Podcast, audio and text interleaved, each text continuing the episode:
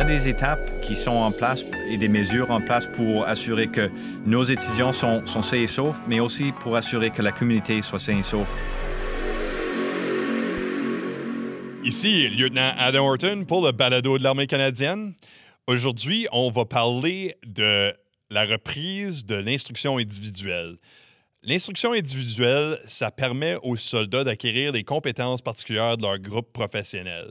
Donc, si on pense aux artilleurs, aux équipages blindés, aux fantassins, ils ont tous leurs cours spécialisés pour chacun de leurs groupes. Conformément aux directives diffusées par le chef d'état-major de la Défense dans le cadre de la lutte contre la pandémie de COVID-19, toute l'instruction non essentielle a été interrompue.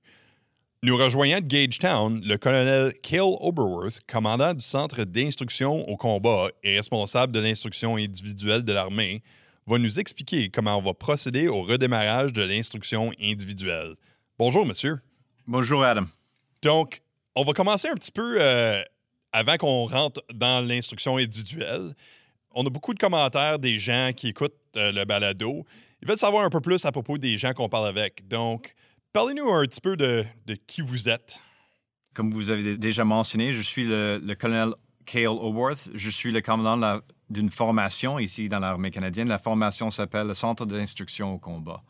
Je me suis joint aux forces en 1994 et je suis un fantassin.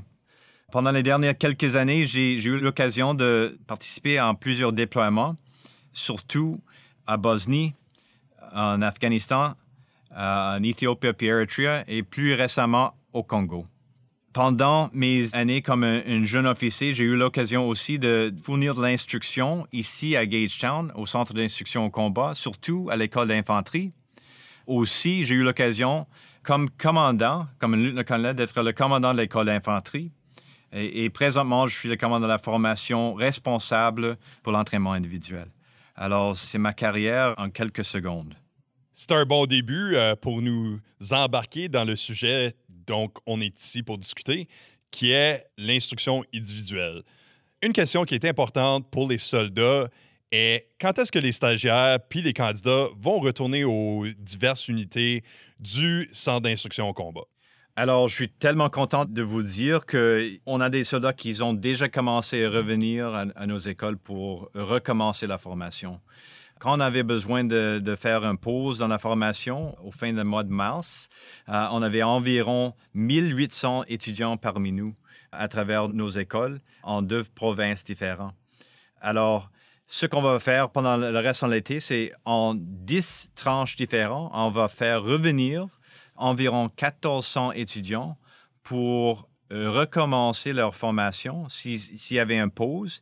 Et dans quelques cas, on va commencer de nouvelles formations pour tous ceux qui ont besoin de se former en préparation pour leur métier? Donc, il y a déjà des étudiants qui, sont en chemin, comme vous dites. Évidemment, la manière que l'armée a fait son entraînement jusqu'à récemment, les choses ont beaucoup changé dans très peu de temps. Donc, dans les trois derniers mois, on a fait notre réponse à l'urgence de COVID-19. Qu'est-ce que le centre d'instruction au combat est en train de faire pour accueillir ces nouveaux candidats? Pour les derniers quelques mois, malgré le fait qu'on avait du monde qui travaillait de chez eux pour maintenir euh, la sécurité ici dans la province et dans nos communautés, on avait beaucoup de monde qui travaillait pour préparer l'espace pour le retour des étudiants. Alors, euh, présentement, nous avons une vidéo qu'on a créée pour YouTube qui va donner des informations aux étudiants pour les informer comment la réception va dérouler quand ils arrivent à leurs écoles. En même temps, on a pris ce temps pour préparer l'espace ici aux écoles, à chaque centre d'instruction. On a pris le temps d'assurer qu'on pourrait donner la formation dans une manière où les soldats et les officiers seront sains et saufs.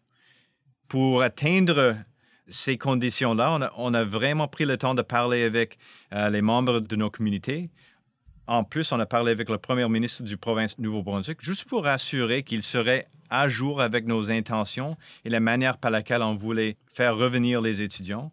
Aussi, on a pris le temps de parler avec nos experts de santé, non seulement ici euh, sur la base, mais aussi avec la province, juste pour assurer que, que eux étaient prêts pour le retour de nos étudiants.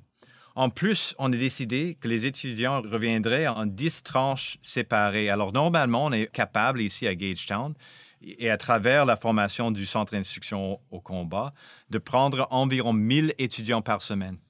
On a les capacités, on a l'habileté. Mais ce qu'on a décidé, sous la direction du commandant de l'armée, le chef d'état-major, c'était de, diviser nos étudiants en 10 tranches différentes pour assurer que le retour était euh, délibéré, que c'était euh, assez lentement et, bien phasé pour assurer que si on avait un défi qui, qui nous faisait face, que nous serons capables de gérer la situation avec un groupe assez petit. Euh, ce qu'il y en est du vidéo, en passant, on va s'assurer de mettre la vidéo YouTube dans les notes de l'émission, donc vous allez pouvoir visionner ça. Le chef d'état-major est sorti puis a dit il est temps de recommencer l'instruction individuelle. Pourquoi est-ce que c'est important pour l'armée canadienne d'embarquer dans ça aussitôt que possible? la formation, comme, comme je dis fréquemment ici, euh, à travers toutes nos unités, avec tous nos commandants, la formation individuelle est la base de nos préparations pour tous les, besoins de nos forces. Alors, avant d'être capable de travailler comme membre d'une équipe pour atteindre les, les, objectifs de nos commandants, on a vraiment besoin d'assurer que nous, nous avons les habiletés personnelles pour être un membre de cette équipe. Alors, l'entraînement, la formation qu'on donne ici, euh, au centre d'instruction au combat, c'est d'assurer que les officiers et les soldats ont les habiletés pour devenir des membres productifs euh, de ces équipes-là. Alors, pour assurer qu'on est capable de répondre à des opérations internationales ou à des menaces euh, internationales ou des, menaces domestiques, on a vraiment besoin d'assurer que nos étudiants ont les habiletés individuelles pour ce qu'ils peuvent devenir des membres capables de leur équipe. Donc, on a parlé un petit peu des changements qui arrivent au cours des écoles parce que au travers des derniers trois mois, il y a eu beaucoup de changements à cause de COVID-19. Puis on voit que dans des situations où il y a des problèmes à résoudre, on voit que c'est là où l'innovation sort vraiment. Qu'est-ce qui est en train de sortir sur le côté euh, du centre d'instruction au combat en termes d'innovation? Ce n'est pas seulement au centre d'instruction au combat, mais surtout à, travers toute l'armée. Euh, je pense que le commandant de l'armée, c'est vraiment une qualité militaire où on regarde non seulement aux défis, mais vraiment qu'est-ce qu'on peut générer comme une opportunité de chaque défi. Alors, c'est vrai, l'innovation, c'est vraiment le produit de cet espace. Par exemple, votre émission est née de cette période d'innovation, d'opportunité. Chaque école aussi sont en train d'innover. Et c'est vrai que pour tout le monde qui ont déjà eu l'occasion de, de visiter les écoles, de, participer à un cours à nos écoles, vous allez voir que les écoles sont un peu différentes. Euh, surtout, on a pris le temps, c'est vrai qu'on a pris le temps aussi pendant cette période de pause, de maintenir un niveau de contact avec nos soldats. Alors, on avait des soldats qui étaient ici à nos écoles au temps où on a, on a pris la pause et on a vraiment pris ce temps d'innover avec eux. Euh, je sais qu'il y en a des portions des cours qui sont donner chaque jour, des engagements qui sont faits avec les étudiants, les jeunes officiers, les jeunes soldats chaque jour par les instructeurs qui ont resté ici au temps où les jeunes euh, soldats et officiers sont retournés chez eux. Alors, on a continué à utiliser les outils qu'on avait disponibles, euh, surtout des outils sur les ordinateurs de, de communication. C'est vraiment un espace où on n'avait pas vraiment un grand pied à terre où présentement, on a vraiment pris cette opportunité de, les utiliser pour maintenir un niveau de contact, mais aussi de, continuer, maintenir ce niveau d'éducation, de, de, formation pour nos jeunes soldats. Absolument, l'innovation est importante pour nous. En parlant d'entraînement, puis une des questions qu'on voit probablement le plus souvent, c'est quels cours feront partie de la première tranche de la reprise d'instruction pour euh, le centre d'instruction au combat? On va voir des différences entre les divisions parce que chaque division va, reprendre les cours d'une manière un peu différente. Mais à notre niveau ici, au niveau national, la première chose qu'on va, on va vraiment mettre l'accent sur l'entraînement de tous ceux qui n'ont pas encore obtenu leur niveau, leur euh, point de fonction. Alors, on veut vraiment assurer que tous les soldats qui n'ont pas encore obtenu leur qualification de leur métier euh, ont l'occasion de reprendre la formation pendant l'été. L'accent, c'est sur eux pendant l'été. Quand on fait la transition à l'automne, on va remettre l'accent sur la formation pour les, leaders. Et à ce temps-là, c'est là où on va vraiment prendre le temps de donner la formation aux caporaux qui ont besoin de recevoir leur cours de chef. Euh, mais enfin, on a environ 27, présentement 27 cours de chef qu'on veut donner à travers le reste de l'année, commençant dans le mois de septembre. Alors, c'est quelque chose qu'on a vraiment besoin d'attaquer. Oui, certainement. Quelle procédure en ce moment? Euh, on revenait un petit peu plus euh, au début où ce que on parlait des, euh, des mesures de santé publique qu'on est en train de mettre en place. Qu'est-ce que vous avez comme plan au cas où un militaire peut-être aurait un résultat positif ou serait à risque d'un résultat positif lors du dépistage de la COVID-19 à son arrivée au centre d'instruction au combat ou pendant leur cours même? Pendant les derniers quelques mois, le, quartier général ici au Centre d'instruction au combat a vraiment pris le temps d'établir des protocoles, non seulement pour la formation, mais vraiment pour l'armée et tous ceux qui vont faire leur retour à l'entraînement ici euh, pendant l'été. À travers la coordination avec euh, la province, avec les médicaux ici sur la base et avec la province aussi, et à travers nos, propres chaînes de commandement avec le commandant de l'armée puis les équipes euh, ici à travers l'armée, on a établi des protocoles pour assurer que le retour de nos, étudiants soit fait dans une manière bien disciplinée, bien planifiée et bien définie. Alors, tout ça pour dire que, par exemple, quand nos étudiants arrivent, quand ils vont arriver ici chez nous euh, dans les prochains quelques jours, ils seront reçus ici par leurs instructeurs et ils seront placés dans des chambres euh, pour 14 jours de quarantaine. Cette période de quarantaine-là, c'est pour assurer que s'ils ont été en contact euh, avec quelqu'un qui avait le, COVID, qu'après leurs 14 jours, ils seront capables de recommencer la formation avec leurs équipes sans être une menace à leur père. Alors, euh, c'est ça l'objectif au début.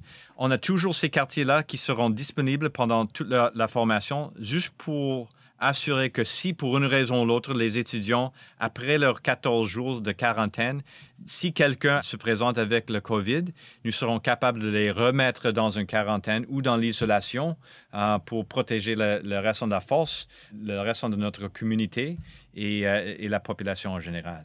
Alors, on a des étapes qui sont en place et des mesures en place pour assurer que nos étudiants sont, sont sains et saufs, mais aussi pour assurer que la communauté soit saine et sauf aussi. Tout ça a été fourni pour le de l'armée et pour le premier ministre du Nouveau-Brunswick comme une démonstration pour assurer qu'eux étaient au courant avec nos désirs. Et euh, dans, dans, les deux cas, le de l'armée et aussi le premier ministre du province sont, sont, sont, bien contents avec les protocoles que nous avons en place pour, pour assurer que nos soldats ne seront pas une menace pour la population, ni la population pour nos soldats. Puis, euh, juste comme à côté, je veux juste faire mention que pour ceux qui ne sont pas vraiment dans l'armée ou qui n'ont jamais vécu ça, c'est un bel exemple de, la planification d'opération du côté militaire parce que ça démontre vraiment qu'on donne des considérations à toutes les options potentielles. Puis même si, euh, encore une fois, ceux dans le militaire qui le savent déjà, peut-être, c'est des plans, c'est jamais parfait, puis il y a tout le temps euh, des changements qui prennent place. en général, euh, on voit l'importance d'établir un bon plan, qu'au moins on a des options déjà en place euh, au cas où il y a une urgence. On peut juste regarder le plan puis on peut exécuter ces options-là comme qu'on veut. Absolument. Et euh, le, terme qu'on utilise dans l'armée toujours, c'est le mission command, le, commandement de mission. Euh, mais c'est pour ça qu'on fait la formation ici au Centre d'instruction au combat. C'est pour rassurer que nos jeunes officiers et nos jeunes soldats soient formés d'une manière où ils peuvent recevoir les intentions de leur commandant, les directions euh, et le plan toujours avec l'attente que s'il y a quelque chose qui change, ils seront prêts à bouger gauche ou droite pour assurer qu'ils seront capables de, vraiment réussir au but euh, établi par le chaîne de commandement. Alors, euh, le COVID, malgré le fait que le COVID, nous avons fait face présentement, opérer dans un environnement avec une menace comme ça n'est pas quelque chose qui est nécessairement étrange pour l'armée. On porte des gants, on porte des lunettes balistiques, on porte la protection pour nos corps. On se promène dans des véhicules blindés. La protection, c'est quelque chose qu'on fait. Et, être capable de travailler dans ce type d'environnement, pour nous, ce n'est pas la fin du monde. C'est une, menace à laquelle on a besoin de garder l'œil, euh, mais on, a aussi besoin de garder l'œil sur l'ennemi, euh, qui est là pour vraiment nous donner la misère. Alors, COVID, c'est l'environnement. L'ennemi, c'est où on met l'accent. Alors, on a vraiment besoin de, gérer l'espace au complet et je, suis convaincu avec les leaders que nous avons, avec la chaîne de commandement que nous avons et les jeunes, euh, les jeunes sous-officiers et soldats que nous avons, nous serons dans un bon espace pour réussir dans cet environnement. On voit ici qu'il y a un thème aussi parce que même chose dans l'épisode 1, le commandant il dit euh, l'ennemi a tout le temps un vote. Donc, euh, c'est tout le temps un point de considération dans nos plans. En parlant un petit peu, en revenant sur l'entraînement encore, l'urgence COVID-19 a tombé. Ça a eu un grand effet sur tout le monde. Euh, même chose sur l'entraînement. On voit qu'il y avait des cours qui ont été mis en œuvre, euh, qui ont été interrompus à mi-parcours. Aussi, il y a certains cours, surtout pour le QEL, où ce que, il y a une date d'expiration. Donc, ça, ça a potentiellement un impact sur certains soldats.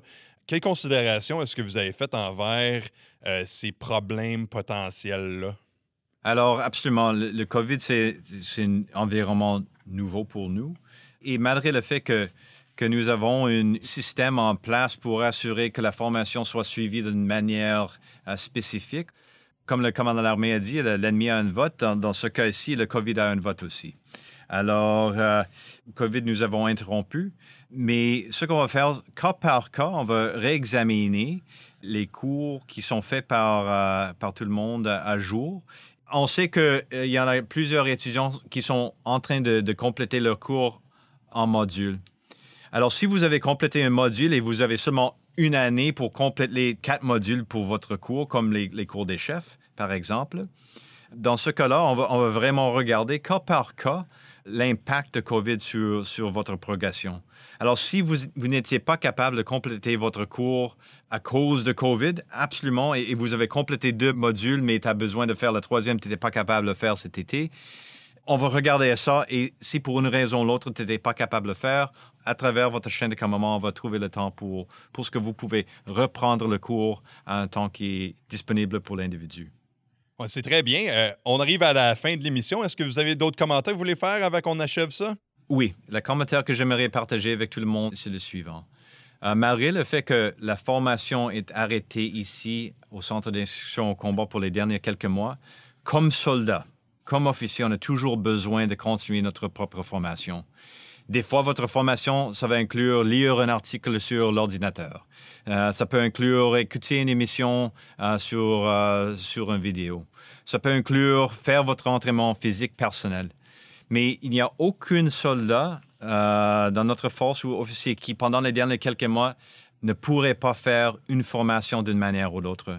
Alors, je vous en prie, comme un soldat, soldat à soldat, comme un soldat canadien, surtout un des soldats, un des meilleurs soldats au monde, je vous en prie de continuer votre formation malgré le fait que c'est possible que tu n'es pas ici avec nous, ici au centre d'instruction au combat pendant les prochaines quelques semaines, possiblement pendant les prochains quelques mois.